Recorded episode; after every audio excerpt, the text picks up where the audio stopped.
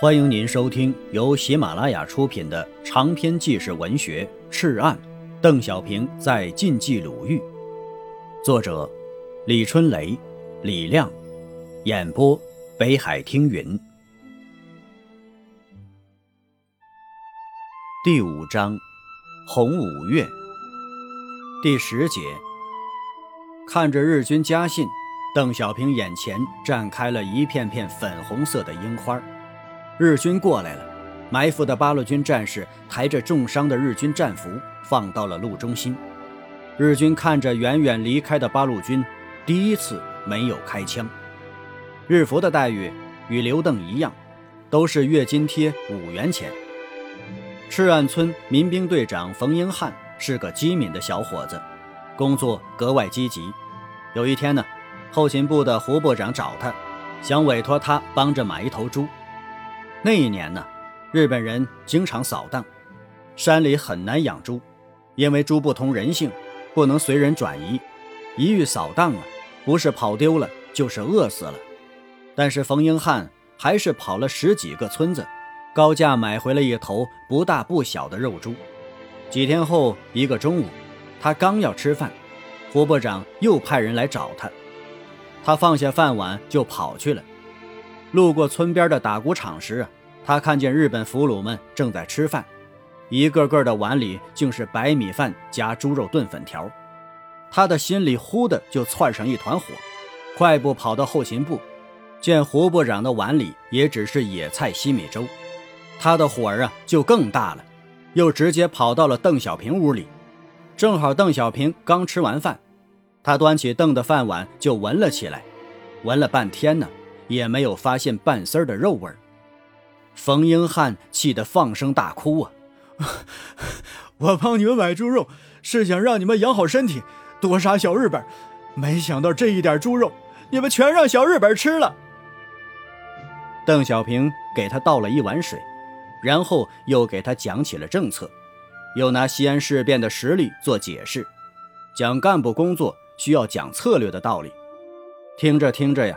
冯英汉似乎明白了，邓小平又问他：“你是党员吗？”“嗯，俺是。”“优待俘虏是党的政策，我这个党员带头执行，你这个党员是不是也应该带头呢？”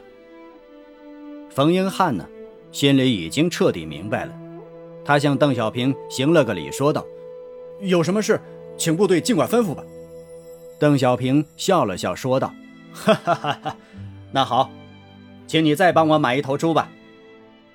冯英汉一怔，有点不情愿的去了。日本教育自小输入侵华思想，大部分士兵在战场上拒不投降，往往战至最后割腹自杀，经常发生八路军战士背着受伤的日军战俘下山时被咬掉耳朵的现象。还有一次，八路军医生为一个伤口溃烂的战俘做手术。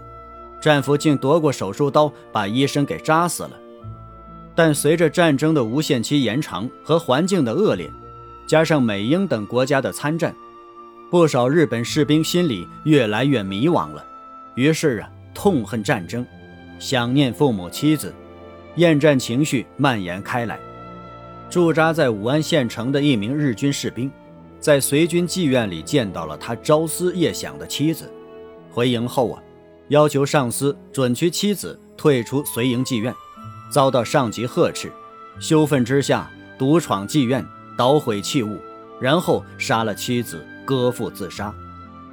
平定县宪兵队四名日军失踪，追查不见，以为是八路军干的。数日后，在附近一口井中发现，四个人用绳子将自己绑在一起，相约一起投井回国。山崎呀。是日军第幺幺四师团的士兵，家住日本的北海道，高中未毕业就报名参军了，但他很快就失望了，他要回去，军规不允许。一天夜里，他从香环县富店驻地逃了出来，不知道往哪儿走，反正出来了，他想找八路，但又不会说中国话。逃出来后啊，先躲进了一个村子，那里只有一个老太太。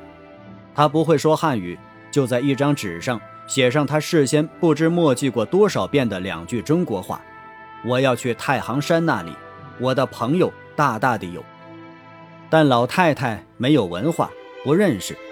这位日军士兵彻底失望了。第二天早晨呢，向着太阳升起的地方自杀了。幺二九师改造日服的工作是从响堂铺战役后正式开始的。那一次，邓小平在战场上缴获一封信，是一个叫代代木忠诚的日军士兵写给妻子的，文笔很抒情。波子，家乡的樱花快开了吧？想着樱花漫开的灿烂，心里是滋生了一种想象的。现在，山西常常下着雨。雨不大，但绵而密，把愁绪拉得长长的。每当在雨夜或是雨后闪烁的星光下，或站着，或走着，浮在脑海中的总是你和孩子的影子。看着看着呀，邓小平眼前绽开了一片片粉红色的樱花。不久啊，双方交战最为激烈的韩长公路上出现了奇异的一幕。日军汽车从远处开过来，几十个八路军战士埋伏在路边。一声令下，抬着十多个重伤的日本战俘放到路中心。日军汽车开过来，赶紧把伤兵抬上车。看着远远离开的八路军战士，第一次没有开枪。八路军的医疗条件太差了，与其让他们忍受伤痛等死，还不如送还日军治疗。之后啊。幺二九师作出如下规定：一，对被我军俘虏的日军士兵，绝对不许伤害或侮辱；其所携物品，除军事上必要的之外，一律不得没收或毁坏，必须把他们当作我们的弟兄来待遇。我军指战员如有违犯此令者，处罚之。二，对于负伤或患病的日本士兵，需特别注意，予以治疗。三，愿回故乡或归队的日本士兵，应尽可能给予方便，使之安全到达目的地。四，愿和家庭和朋友通信的日本士兵，应尽可能的予以方便。五，对战死和病死的日本士兵，要在适当的地方埋葬，建立目标，记其姓名、年龄、原籍、所属部队、死亡状况、埋葬年月等。最让人惊奇的是，日本战俘的生活待遇，每人每月五元钱。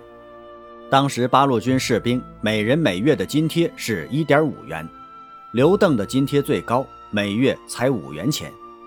前田光繁是第一个被八路军争取的日本战俘，一九二零年三月生于京都一个零售业家庭，一九三七年六月从日本到东北，后被派到华北。在邢台双庙的一个火车站当监督。一九三八年七月二十九日晚被俘，开始也不愿意做俘虏，想死。看见八路军躲在深山里，没文化，不懂科学，吃的用的都是最原始的，简直不是人类，对生命失去了希望。前田被关在幺二九师司令部附近。他很快就发现，他享受的是八路军最高长官也享受不到的优厚待遇。主食是面条、大米饭、馒头，副食是一小碟猪肉或鸡蛋炒青菜。日本人呢最爱吃大米，刘伯承、邓小平也是南方人，也爱吃大米，但是啊，他们吃不上，只能吃小米。他吃馒头，可刘邓吃糠面。前田还享受着一种八路军高级干部的待遇，行军中个人用品不必自己背，用骡运或驴运。他猛地感到一种从未有过的人性的温暖。虽然他不会说中国话，但人类共有的情感是相通的。他与八路军呢成了朋友，在打仗的时候，他就教八路军玩棒球，不仅讲解比赛规则，手把手的纠正动作。而且还亲自帮助找合适的材料削棒、缝球。后来呀，他第一个参加了唤醒联盟，也就是反战同盟的前身。再后来呀，一九四零年一月二日下午，在一块庄稼田里宣誓加入了八路军。一同宣誓的还有小林武夫、冈田义雄。百团大战中啊，前田光繁参加了关键脑战斗。当时啊，由日军出动飞机，两军相持，战斗十分激烈。他要求上前线喊话。十月二十九日下午，前田光繁来到幺二九师师部，见到了邓小平。邓嘱咐他要小心，并让蔡树凡负责把他送到前沿阵地。敌我相距二三百米，隔着一个断层的山谷。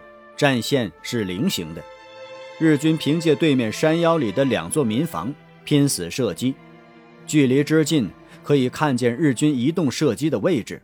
喊话只能在晚上进行。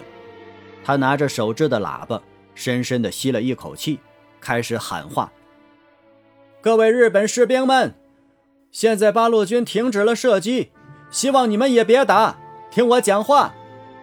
我是真正的日本人。”原来是各位的战友，现在在八路军，我确实是日本人，应该避免这个最大的不幸，无谓的牺牲是最愚蠢的。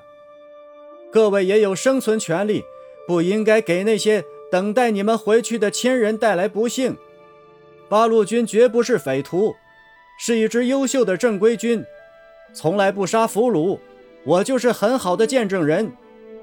不要开枪。把枪举着走过来，集体也行，个人也行，过来吧。对方没有回话，但也没有开枪。据后来被俘的景松讲啊，前田光繁喊话的时候，他们的确怀疑，不是日本人，不可能这样地道的讲日语。有人说呀，肯定是日本人；也有人说不是日本人，是朝鲜人。之后啊，前田建议八路军。樱花时节，给日军岗楼里送桃花和杏花，并附上信和中国诗词。前田呢，是个文艺爱好者，他和反战同盟的朋友们谱写了许多日本歌曲。这些歌曲采用日本民歌曲调，唱起来深沉婉转，催人泪下。每到天黑呀，他就潜伏到日军据点外边，于是啊。深沉凄切的歌声随着习习的夜风飘进了敌人的据点里。马在嘶，路迢遥，夜又来临了。今天露营又是草作入，倾听秋虫的悲鸣。晴朗的天空，阴霾的心，谁愿化作无定河边的鼓，把无意义的战争停止？兄弟们，回国去吧，在故乡。那破漏的茅屋里，等候着毫无希望的春天。妻和女是如何的寂寞呀！你走后，小孩每天叫他爸。春天哟，虽然又回到人间，但是呀，母子们的春天呢？有的时候啊，唱歌的时候，据点里静悄悄的，士兵们都在侧耳倾听。待惊醒了他们的军官，才被迫开枪开炮。有时啊，情况正好相反。歌声刚起的时候啊，日军还一个劲儿的朝四野射击，但后来就越来越稀了，最后干脆不打了。只听那歌声此起彼伏，凄凄惨惨。